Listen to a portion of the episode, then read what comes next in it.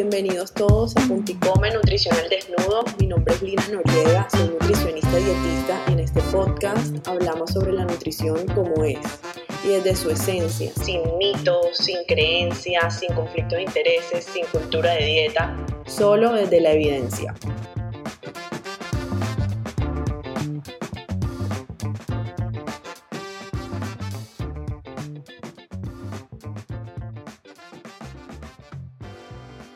Hello, hello, bienvenidos todos a un nuevo episodio de Punto y Come. Muchas gracias por estar aquí y estoy muy emocionada por el episodio de hoy porque es un tema muy importante, son dos temas muy importantes realmente y que muchas veces se pasa por alto y es la nutrición y las condiciones mentales. Y para eso traigo un profesional en el tema, un invitado profesional en el tema, él se llama Juan Mubdi él es médico psiquiatra en la Universidad Javeriana. Y bueno, bienvenido Juan. Muchas gracias, muchas gracias por la invitación. Feliz de estar acá. Yo también creo que este es un tema supremamente importante que a veces desconocemos, pero pues vamos a dar. Perfecto, bueno, entonces cuéntanos un poquito esa relación que hay entre la alimentación y las condiciones mentales. ¿Qué relación tiene? Bueno, yo, yo lo veo como de tres maneras. Realmente eh, las condiciones de salud mental pueden modificar la forma en la que nos alimentamos. La alimentación que tenemos y la conducta alimentaria pueden generar cambios en nuestra conducta y en nuestras emociones. Y como una entidad aparte, la alimentación y la conducta alimentaria son susceptibles de patologizarse, por decirlo de alguna manera. Entonces podemos tener trastornos de la conducta alimentaria y además la alimentación puede afectar nuestras emociones y viceversa. Ok, bueno, y para eso estamos aquí para, para aprender un poco más del tema, pero bueno, antes de empezar, sí me gustaría saber quién es Juan Mundi. Cuéntanos un poquito de ti, cómo terminaste estudiando psiquiatría, todo. Bueno, yo soy eh, cartagenero. Yo me fui a vivir a Bogotá a los 18 años, estudié medicina en la Javeriana, hice psiquiatría en la Javeriana. Siempre me gustó la mente, siempre me gustó la relación entre la mente, la conducta humana. Y desde que entré a medicina lo quise hacer y pues así fue. Después trabajé cuatro años como médico, psiquiatra. Siempre me ha gustado el tema de la alimentación, el tema de la conducta alimentaria. Yo después hice una subespecialidad en psiquiatría de niños y adolescentes, que también es una formación que tengo y pues atiendo todos los rangos de edades.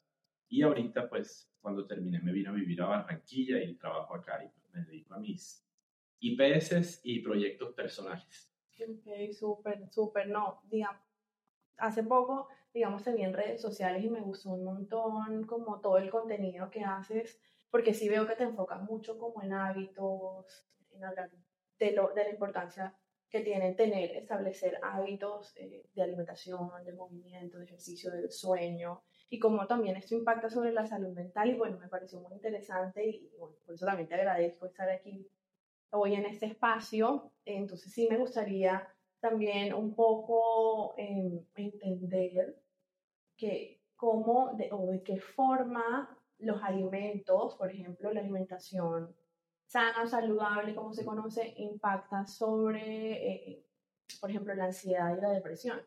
Ok.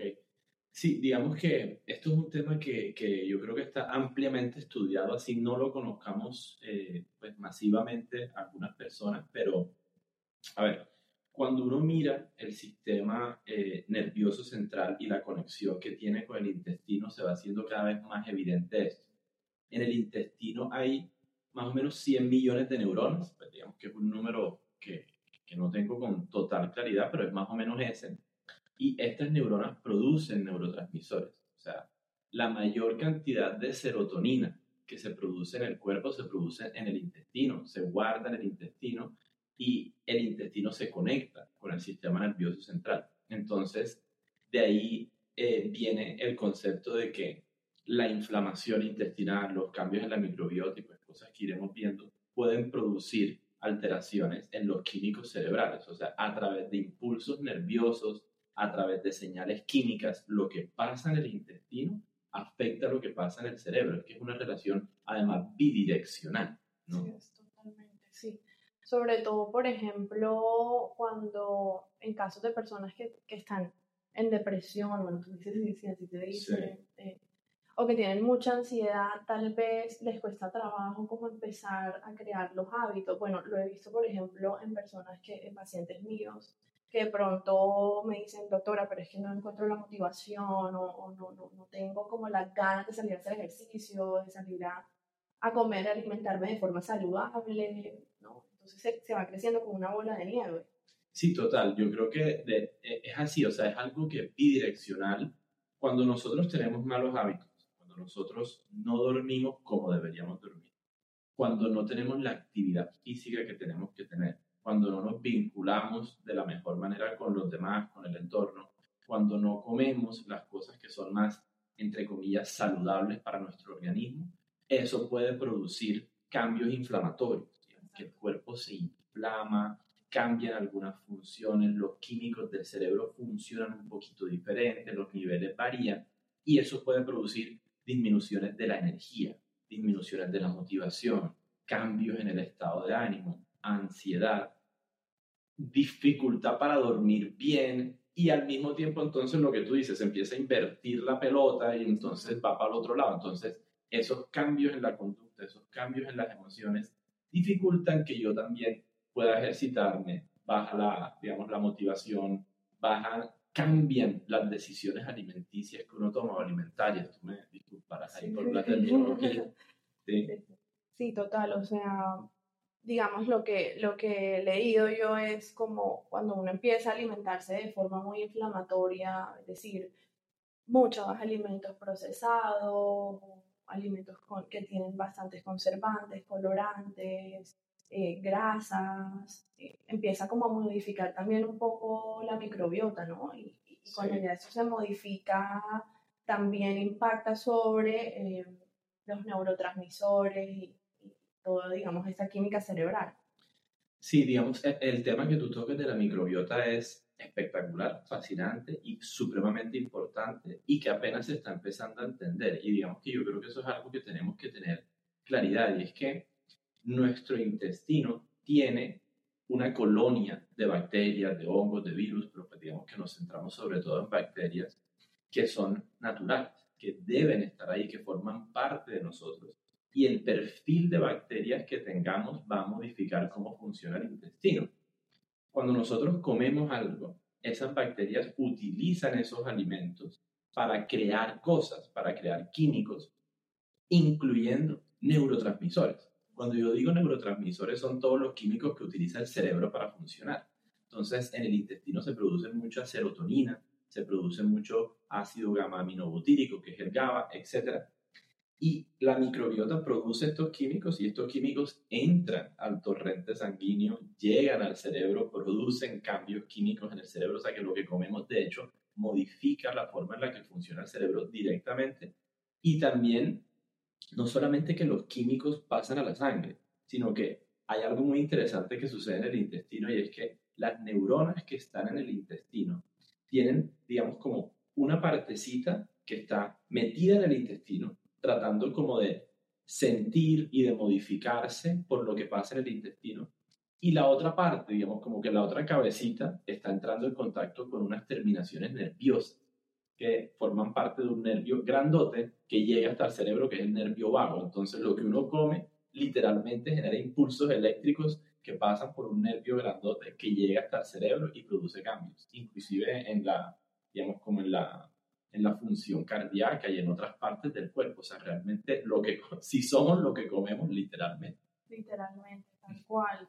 Y por ejemplo, ¿qué pasa cuando en estos casos en donde mm, hay mucho consumo de azúcar, ¿no? O sea, gente que dice ser adicta al azúcar y, digamos, también, ¿qué pasa ahí químicamente en el cerebro de las personas que todo el tiempo están buscando como, como el azúcar, como ese placer, por así decirlo? Digamos que ese tema del azúcar también me parece importantísimo por muchas razones. Yo ahí quería tocar un punto y es cómo funcionamos socialmente, porque es que cuando uno habla de azúcar químicamente, el azúcar es natural, o sea, hay azúcar, eso lo sabes tú 100 mil millones de veces más que yo, o sea, el azúcar forma parte de los alimentos naturales, consumir azúcar de, de las frutas, de los vegetales, de la leche, etcétera, es algo natural, es algo normal.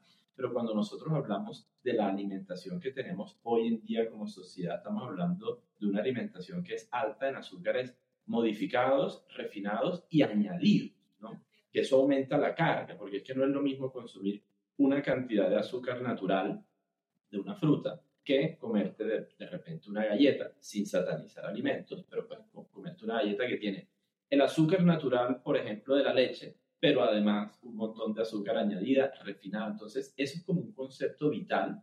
¿Por qué? Porque es que eso modifica la actividad biológica que tiene ese azúcar sobre mí.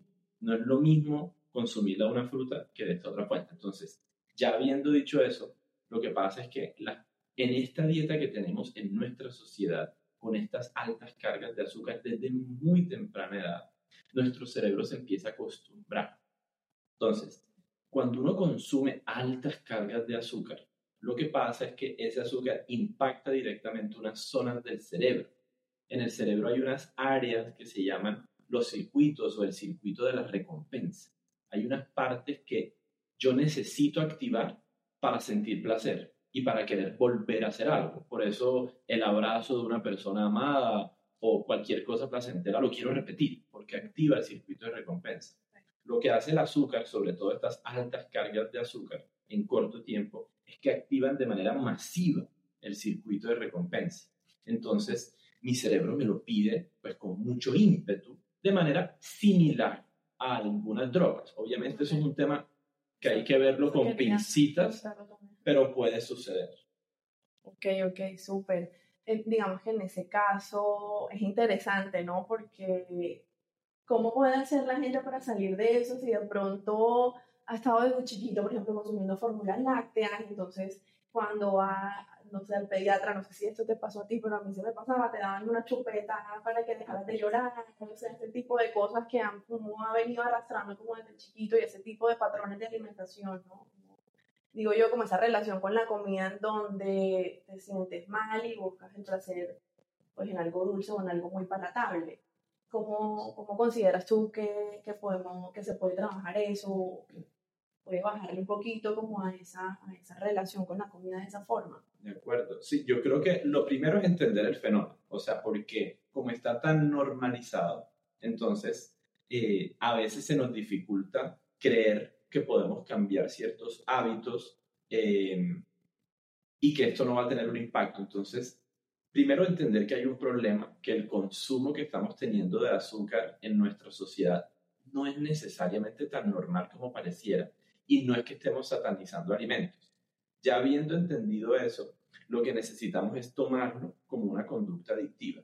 Si bien eso es un tema, como te digo, álgido, que hay que verlo con pincitas, hay que ser muy responsable con la terminología, sirve mucho verlo como una adicción. ¿Por qué? Porque si yo veo mi consumo de azúcar como una conducta adictiva, entonces yo me tranquilizo y entiendo que voy a tener que pasar por un proceso de desintoxicación.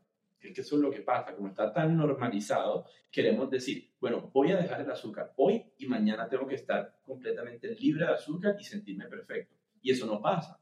Porque, porque si por ejemplo, si yo estoy dejando el cigarrillo, porque yo me aguanto un tiempo de malestar? Porque yo sé que es algo supremamente adictivo y que tengo que aguantarme. En cambio, como es azúcar, como está normalizado, entonces ya yo mañana tengo que estar perfecto. No, hay que verlo como una adicción y hay que aguantarse el proceso de desintoxicación que lleva abstinencia. Entonces, si yo dejo el azúcar, voy a vivir un periodo de abstinencia y ese periodo de abstinencia tengo que manejarlo. ¿Cómo? Con rutinas saludables, tengo que privilegiar el sueño, tengo que hacer algunas modificaciones alimentarias de la mano del nutricionista, idealmente, para ayudarme a, digamos, como aguantar el golpe. Tengo que aumentar mis niveles de actividad física. Tengo que eh, hacer todas las cosas que uno hace cuando está dejando cualquier conducta adictiva para aguantarse ese periodo de abstinencia. Y ya después, ahí sí, empezar a recibir los beneficios, porque es que nosotros queremos dejar el azúcar y sentirnos bien. Y eso es paradójico, porque al contrario, uno deja el azúcar y se siente peor, porque hay una abstinencia. Entonces hay que verlo como algo dentro del espectro de las conductas adictivas. Ok, súper, wow. Interesante. Es decir, que es mejor eh, hacer este periodo de desintoxicación en vez de bajarle poco a poco a los azúcares. Yo creería que, pues obviamente uno no va a dejar el azúcar del todo, pues el azúcar es algo, como te digo, natural y yo, yo, yo no soy muy de satanizar y de blanco y negro, yo creo que es inevitable tener algo de consumo de azúcares refinadas, ultraprocesadas, etcétera, y añadidas. Pero si nosotros queremos de verdad hacer un cambio en nuestra alimentación, en nuestras rutinas, en nuestros hábitos, tiene que ser lo más radical posible en este tipo de cosas que son como tan altamente adictivas, porque si nosotros empezamos a disminuir poco a poco el consumo de azúcar, puede que rápidamente volvamos a caer en lo mismo. Súper. Es decir, la persona pasa por su periodo de desintoxicación, de, abstinencia y más adelante tal vez puede reintroducir de una forma más balanceada. Yo creería que sí. posible? Yo creería que eso es lo mejor, ¿no? Pues obviamente de la mano de nutricionista, porque pues ahí hay muchas cosas que se me salen de mi área de conocimiento, pero yo sí creería que conceptualmente esa es como la forma de hacer. Ok, interesante. Y digamos que algo que también he visto mucho es de pronto personas que tienen rutinas de vida como piloto automático, ¿no? Mucho trabajo, muy enfocaje y mucha energía en el trabajo, eh, tienen largos periodos de ayuno porque no, no comen, digamos, en unos tiempos de comida establecidos. Sí veo que en estas personas hay mucha, como, mucho consumo de azúcar y, bueno, se ve que es derivado también de, de, del estrés, ¿no? Que viven con mucho estrés, tal vez no, no sienten que están estresados porque ya es una normalidad, no sé si, si eso puede pasar, pero sí es como, como, un consumo de alimentos muy en piloto automático, lo que sea ahí, lo que sea eh, digamos que, que, esto se llama como comer emocional.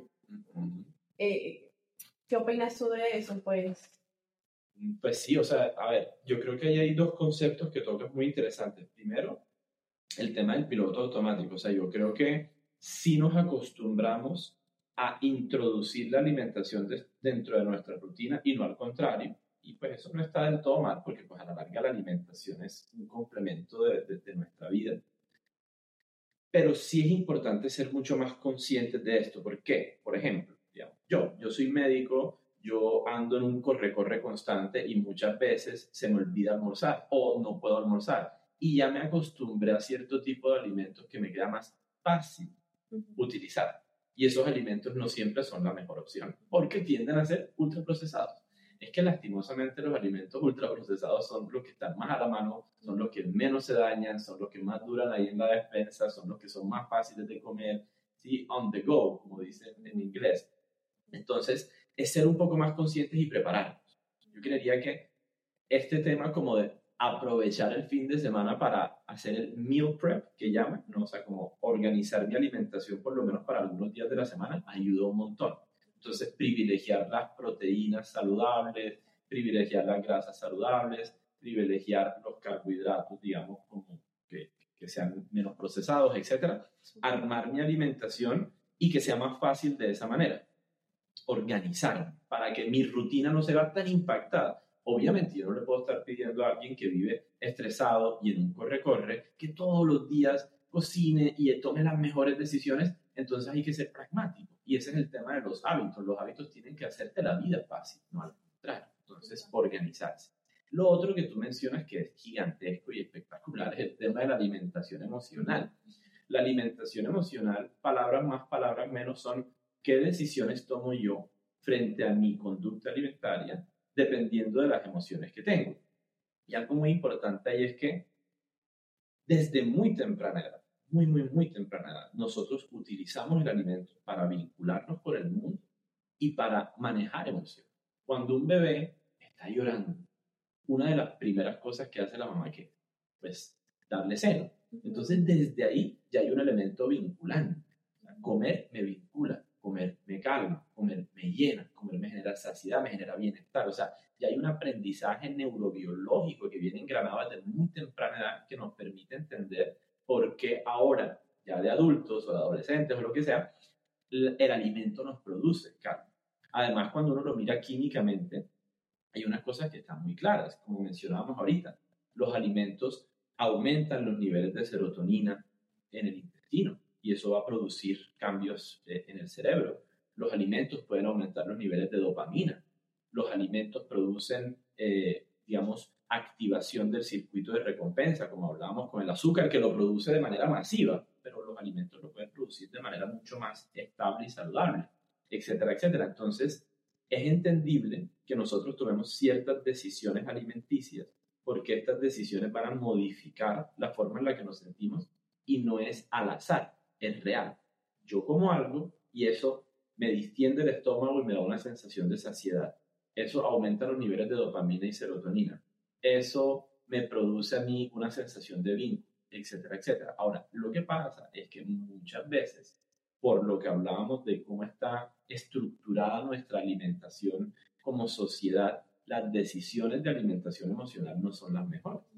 Yo no creo que esté mal que de repente si yo estoy un poco estresado, yo quiera comerme algo rico. O sea, no está mal el concepto, pero ¿qué es algo rico? Si ya yo me acostumbré a que algo rico es una galleta con una alta carga de azúcar añadida y ultraprocesados y cosas que no son lo mejor para mí y ya hice como ese aprendizaje y siempre tomo esa decisión, esa decisión, esa decisión, ahí hay un problema, es romper el ciclo.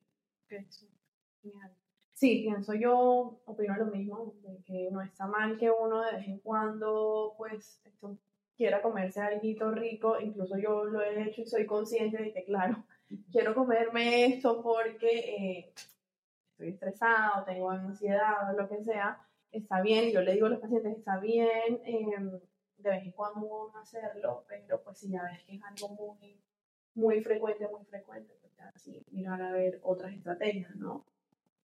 Yo creo que ese tema es muy extenso, pero em, si, quiere, si quisiera preguntártelo y aprovechar que estamos aquí, los atracones de comida. Creo que cada vez más se está hablando de eso más que antes, de los atracones, de los atracones, y siento que lo están confundiendo mucho, o sea, creo que mucha gente viene aquí y me dice que yo tengo atracones, que yo tengo atracones, y yo, no, no tienes, tal vez no tengas atracones, eh, pero sí quería aclarar la diferencia. Bueno, digamos, lo, lo, que, lo que le llama un atracón es, bueno, atracón tiene varias cosas. Primero es la cantidad de comida, o sea, uno consume una cantidad de alimento altísimo. Segundo, el tiempo, o sea, la, eh, la cantidad de alimento que se consume es en muy poco tiempo Tercero, hay una sensación de pérdida de control y eso es como de repente lo que la gente confunde, como que perdí el control con estos dos chocolates que me comí, pero es que la pérdida de control es muy subjetiva, ¿sí? Pero pues hay una pérdida de control y lo otro es que hay una culpa posterior, ¿no? Entonces, como que el tema psicológico de sentir que perdí el control y tener culpa después es algo que nos puede suceder inclusive con un amigo dependiendo cómo yo me estoy vinculando conmigo, con mi cuerpo, con mi autoestima, con el alimento. Y eso no es un atracón, porque es que tiene que ser altas cantidades de comida en poco tiempo. Así es que yo entiendo el atracón. Y obviamente el atracón está pues enmarcado usualmente dentro de una patología del espectro de los trastornos de alimentación. Exacto, sí. Y, bueno, digamos que hablando de eso un poco, eh, hoy en día o no sé si es que hay más trastornos de la alimentación o, está, o se habla un poco más de eso, que también puede ser, eh, va, un poco como en aumento, ¿no? También producto de, de, cada vez más redes sociales, cada vez redes sociales con más filtros, más filtros que cambian completamente la cara, que cambian a la persona. Eh, pienso que hay cada vez más adolescentes con, este, con trastornos de alimentación, pues por la presión eh, que hay de verse igual a las personas que están en, las redes sociales. Em, digamos, en cuanto a los trastornos alimentarios, eh, ¿cómo se puede identificar? O sea, ¿qué se puede hacer ahí en ese caso de que hay un adolescente que ya está mostrando como signos? Sí, bueno, ese tema, como tú dices, es un tema grandote. Eh, yo, creo que, yo creo que, primero, sí, sí es cierto que la, hay unos elementos culturales que están impactando un montón en esto. O sea, el, el, cuerpo y la autoestima y todo esto, pues siempre ha tenido sus cositas, siempre han habido dificultades. Obviamente el valor que le damos al cuerpo ha venido cambiando socialmente pero pues ahorita la exposición es masiva. y es desde muy temprana edad. Entonces yo creo que eso es vital. Así como mencionamos, si yo soy bebé y me empiezo a vincular con el alimento desde muy temprana edad, pues los aprendizajes quedan engranados en el cerebro. Y antes no había tanta facilidad para yo recibir tantos estímulos, digamos que era una revista o un programa, ahora ya tenemos todo a la mano. O sea, desde muy chiquitos, desde que los niños tienen dos años, o sea, o menos, y es que eso depende de la familia y tal, pero desde muy chiquitos ya tienen un dispositivo en la mano que los expone a un montón de contenido que, que es muy difícil de filtrar. Entonces reciben eh, el mensaje de que hay un estereotipo y de que ese estereotipo es fácilmente alcanzable, que es el estándar y que así debería ser, y que el valor que te debes dar tú como persona depende de cómo te veas y depende de que te veas igual a esto y está predeterminado. ¿sí?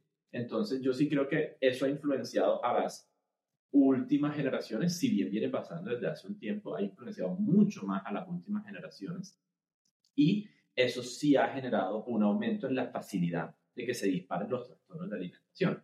Los trastornos de alimentación son multifactoriales, son complejos, hay temas genéticos, hormonales y demás. Pero es que este tema cultural sí los está disparando, es un factor de riesgo masivo. ¿Qué hacer? O sea, yo creo que hay que darle más cosas. A ver, me explico. Es muy difícil atacar un trastorno de alimentación directamente y que la solución sea rápida.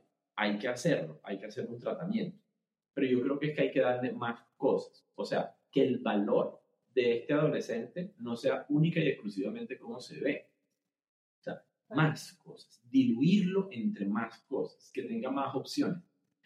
Tu espiritualidad, tu forma de vincularte con los demás, qué, qué tan inteligente eres, qué habilidades tienes, si tienes o no tienes buenas rutinas, si haces o no haces deporte, quién eres como persona, qué tienes para aportar. O sea, como que desde los colegios, desde la familia, tenemos que empezar a utilizar otras herramientas para que el cuerpo, si bien es importante y es central, no sea lo único, porque lo que pasa es que estamos teniendo una generación de adolescentes que reciben este mensaje, que tienen que verse de cierta manera y que el valor viene de ahí y lo demás es secundario. Y muchas veces, pues los papás o los colegios, sin mala intención, sencillamente no, no cambian el mensaje, no están activos en la generación de otras cosas que les aporten valor. Tal cual, total. Y es, y es esa, por ejemplo, la constante cultura de dieta, ¿no? Que, que siempre tiene ese mensaje como de que tienes que cambiar el tamaño de tu cuerpo, tienes que verte de X forma, tienes que verte según el estándar de belleza, y es como siempre el mensaje eh, dirigido así, ¿no? come esto para verte así, no comas esto o prohíbe o restringe esto para verte así, o eso es lo que tienes que comer en un día para verte así, y, lo mismo pasa con el ejercicio, ¿no? Con el movimiento. Es el enfoque de, de haz ese ejercicio para verte de esa forma y no como el de la salud, de los otros beneficios de lo que, o bueno, también cuéntanos, eso creo que también es importante, qué beneficios también nos da el movimiento para nuestra salud mental me encanta esa palabra que usa, movimiento, porque es que yo, yo, yo mismo he tenido que hacer este proceso como de construir el concepto, ¿no? De que el ejercicio antes, pues digamos que debo confesar, el ejercicio antes era una forma de modificar mi cuerpo o una forma de castigo o una forma de compensar o de mitigar la culpa y eso yo lo he vivido en carne propia, este cambio drástico de vincularme con el movimiento. Entonces, moverse es una necesidad del cuerpo, sin lugar a dudas. O sea, no estamos hablando de ejercicios específicos, estamos hablando de movimiento, porque es que el cuerpo pide lo que necesita desde que evolutivamente fue hecho. O sea, el cuerpo cuando fue evolucionando, fue evolucionando para cazar, para recolectar alimentos, entonces sí necesitamos movernos. Si no nos movemos, nos vamos a enfermar. Pero no es alzar una pesa o hacer un deporte, es moverse moverse aumenta los niveles de endorfinas, moverse mejora el funcionamiento de la microbiota inclusive. El, el, movimiento del cuerpo y evitar el sedentarismo mejora la forma en la que las hormonas funcionan en el metabolismo del azúcar, eh, los neurotransmisores en el cerebro, la autoestima, la autoeficacia, si yo estoy utilizando mi máquina, mi herramienta y la estoy honrando con el movimiento, yo me voy a vincular diferente con ella. Yo me creo los mensajes que yo me mando. Es decir, el mensaje que me estoy mandando a mí mismo es que esta máquina es para que esté quieta, pues mi mente va a estar más quieta. Yo voy a estar más sedentario mentalmente también. Si yo estoy moviendo la máquina, la mente que nace de esa máquina también va a estar más activa. Total. Wow, sí yo, yo he sentido eso, por ejemplo, ese impacto, a mí me gusta mucho correr y me ha gustado mucho siempre correr, últimamente ya no tanto, pero yo, yo sin saber, por ejemplo, esto que me estás diciendo, yo decía, pero es que yo siento que, que es como una expresión del cuerpo, ¿no? Incluso lo he visto en mí misma y lo he visto también en otras personas como esos antojos excesivos que, que dicen algunas personas disminuyen como una forma de canalizar las emociones? ¿o sí, yo, creo Que, sí, yo creo que es multifactorial. O sea, lo que tú dices es cierto. Es un tema, a ver, cuando uno empieza a mover el cuerpo, empiezan a pasar cosas. Entonces, dependiendo del ejercicio que uno haga, pues puede aumentar o no, pero por lo general puede aumentar un poco la masa muscular y el músculo es un órgano metabólicamente activo. O sea, eso no hay nada que hacer. Esto va a cambiar la forma en la que yo regulo la insulina, la glucosa, etcétera también la el movimiento, como cambia la composición química del intestino y del, y del cerebro, va a cambiar la forma en la que yo experimento ciertas emociones. No quiere decir que yo no me pueda sentir estresado, sino que como estoy dándole al cuerpo ese suministro de movimiento y de químicos, el estrés se mitiga. Por ejemplo, el cortisol. el cortisol es la hormona del estrés por excelencia. Hacer ejercicio puede hacer que el cortisol funcione diferente. Y eso hace que entonces el eje hipotálamo, hipófisis, adrenal cambie y tal. O sea, hay unas cosas químicas ahí y también psicológicas. Genial, esa, esa información me gusta. Y ya, digamos, para ir terminando, antes de, de cerrar, sí me gustaría saber un poco con respecto al sueño. ¿No? O sea, esa relación que hay entre, entre, entre la alimentación y, tener una buena calidad de sueño. ¿Qué relación hay ahí? Sí, el sueño y la alimentación es un capítulo extenso y también espectacular y es bidireccional, como todo. Yo creo que esa palabra ha sido como eh, que ha permeado bastante esta conversación porque es así, es bidireccional. ¿A, a qué me refiero? Por un lado, lo que nosotros comemos afecta como dormimos. Cuando uno va a dormir, uno necesita estar en cierta temperatura corporal. ¿sí? Es ideal que la, la temperatura interna del cuerpo esté baja. Es más fácil dormir en ambientes fríos que calientes. Entonces, si yo como mucho antes de dormir, va a aumentar la tasa metabólica basal, va a aumentar la temperatura corporal y va a ser más difícil dormir.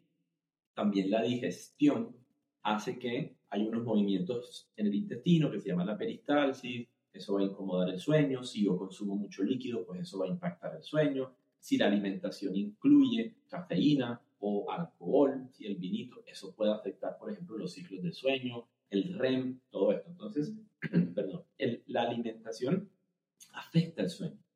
Pero también al contrario, o sea, la forma en la que yo duermo afecta cómo me voy a querer alimentar al día siguiente. Si yo duermo menos horas, más o menos menos de seis horas, pues eso varía de persona a persona y tal, ciclo, dependiendo del cronotipo y los ciclos circadianos, pero en general, si yo duermo menos de seis horas, van a haber unos cambios químicos, Se va a aumentar una hormona que se llama la grelina, y la grelina disminuye la sensación de saciedad. O sea, yo voy a sentirme menos saciado con la misma cantidad de alimentos solo por dormir menos. Y va a disminuir una hormona que se llama la leptina, que la leptina es la que hace que yo eh, sienta, digamos, como esta sensación de saciedad también. O sea, la grelina y la leptina funcionan juntos. La grelina, digamos, como que hace que yo necesite más comida, la leptina como que yo necesite menos comida para estar saciado, o sea, es como un interjuego y ellas no van a estar funcionando adecuadamente si yo duermo poquito. También si yo duermo poquito, el lóbulo prefrontal va a funcionar menos eficientemente. Y el lóbulo prefrontal es la parte del cerebro que literalmente me ayuda a tomar decisiones y a ser menos impulsivo. Entonces aumenta el craving, aumenta el deseo por carbohidratos, por azúcares y disminuye mi capacidad de frenarme. Entonces eso también va a generar un impacto. También dormir poco o dormir mal, que es un concepto diferente a dormir poco. puede aumentar los niveles de cortisol, por ejemplo. Y el cortisol es una hormona que va a hacer que sea mucho más difícil construir músculo y quemar grasa pues en condiciones normales y cuando es algo prolongado. Entonces sí hay muchas cosas químicas que están sucediendo en el cuerpo cuando uno no duerme bien y lo que como también puede afectar la forma en la que duerme. Total, o sea, el sueño es supremamente importante. Que así como unos tips que, nos, que puedas darnos un poco de, de como pues, una buena higiene del sueño, cómo hacer para mejorar el sueño, que sea 7, 8 horas. Sí, digamos que yo creo que lo primero es tomar la decisión, porque yo lo que me he dado cuenta en mí mismo, en mis pacientes en general, es que el sueño siempre es secundario. O sea, si yo no le doy la prioridad al sueño, como si fuera, por ejemplo, ir a mi trabajo, por ejemplo, yo no voy a decir, no, es que yo como hoy tengo que verme con un amigo, o como yo hoy tengo ganas de verme esta serie, no voy a ir al trabajo. Yo nunca diría eso. El trabajo es una prioridad uno a inamovible, el sueño no. Es que, ¿cómo no me voy a ver la serie? ¿Cómo no voy a tener esta llamada? Entonces, si uno no privilegia el sueño, ya de entrada el juego está medio perdido, claro, porque es que no es una prioridad, entonces mis decisiones se van a derivar de ahí. Lo primero es, oh, el sueño es así de importante, por eso hay que hablar de estos temas para entender la importancia del sueño. Entonces, el sueño es así de importante y le voy a dar prioridad. Ya tomada esa decisión, la higiene del sueño se hace más fácil porque ya yo lo decidí. Entonces, ¿qué es higiene del sueño? Es tratar de limpiar mis rutinas alrededor del sueño. Entonces, si yo sé que yo necesito más o menos 8 horas de sueño y para dormir 8 horas tengo que dormirme a las 10 y media, entonces yo sé que una hora o dos horas antes tengo que empezar a tomar decisiones. Decisiones como cuáles. Por ejemplo, una hora o dos horas antes del sueño tratar de disminuir el uso de pantallas. Eso es algo vital, es gigante. Las pantallas del celular, del televisor, del computador, de la tablet, inclusive las luces LED blancas, disminuyen la producción de melatonina y eso hace que sea más difícil dormir. Entonces hay que tratar de suprimir las pantallas lo más temprano que se pueda, inclusive la luz, tratar de tener una lamparita en la mesita de noche, si es viable, con un bombillito de luz cálida, una luz que es más rojiza, que disminuye el impacto sobre la melatonina. Tratar de acostarse con esta lucecita cálida en un ambiente que sea, digamos, tranquilo, eh, a leer, por ejemplo, o hacer alguna actividad que sea mucho más pasiva. Eh, el consumo de alimentos, como decíamos, tratar por lo menos unas dos, algunos dicen que tres horas, bueno, eso varía, pero digamos, tratar de comer alimentos lo menos cerca a la hora de comer, líquidos, café, ¿sí? Eh, si hay algunos olores que a algunas personas les, les resultan relajantes, si, si tú quieres tener tu cuarto con un olorcito a lavanda, cosas de estas, algunas personas utilizan el white noise como estos sonidos como para tranquilizarse, sí, o sea, hay muchas cosas. Gracias, digamos, como a, al Internet tenemos todos estos tips, o sea, todas estas son algunas cosas que son más fáciles de encontrar, otras que son menos fáciles de encontrar en Internet, ¿sí? Eh, todo esto se puede buscar, o sea, tú pones en Google higiene del sueño y los tips están a la mano. El tema es que tú decidas que es una prioridad y que lo quieres implementar radicalmente, como hablamos con el azúcar, o sea, en esto hay que ser súper radical, porque es que si no, no va a pasar. Siempre hay algo que se va a comer el sueño. Siempre hay otra cosa que va a ser más prioritaria dependiendo de la decisión que hayas tomado. Bueno, ya sabemos. Toca tomar la decisión, sobre todo para, para, para estar, para, pues, para tener el metabolismo bien y poder controlar, digamos, estos antojos de los que tanta gente sufre en las tardes, en las noches. Está muy relacionado. Pero bueno, ya logramos como cubrir varias cositas, sé que hay mucho más por hablar, eh, entonces quiero darte nuevamente las gracias por haber estado aquí con nosotros en este espacio, quiero que nos cuentes un poco dónde te podemos encontrar, redes sociales. Claro, no. Primero, muchas gracias a ti por, por esta invitación, de verdad que me encanta que existan estos espacios y que podamos aprovecharlos para darle a la gente cosas que nosotros vemos en el día a día que de repente no se masifican y de verdad que esta información la necesitamos, la necesitamos y, y, te felicito por este podcast y por todo tu trabajo. Eh, yo, bueno, yo trabajo acá en la ciudad de Barranquilla, yo trabajo en, en, en, algunas IPS, trabajo en mi consulta particular, en mis proyectos personales, me pueden encontrar en, en Instagram, arroba doctor Mufti, que es DR Mufti, M-U-V de vaca, D y latina. Eh, bueno, básicamente ahorita es en Instagram, estoy armando mi, mi YouTube y otras redes sociales, ahí se vienen algunos proyectos, pero por ahora en Instagram. Buenísimo. Bueno, listo, muchas gracias por estar aquí. Ya saben, si conocen a algún familiar, algún amigo, alguna persona cercana que necesite escuchar este episodio, no duden en enviárselo y nos vemos en el próximo. Chao, chao.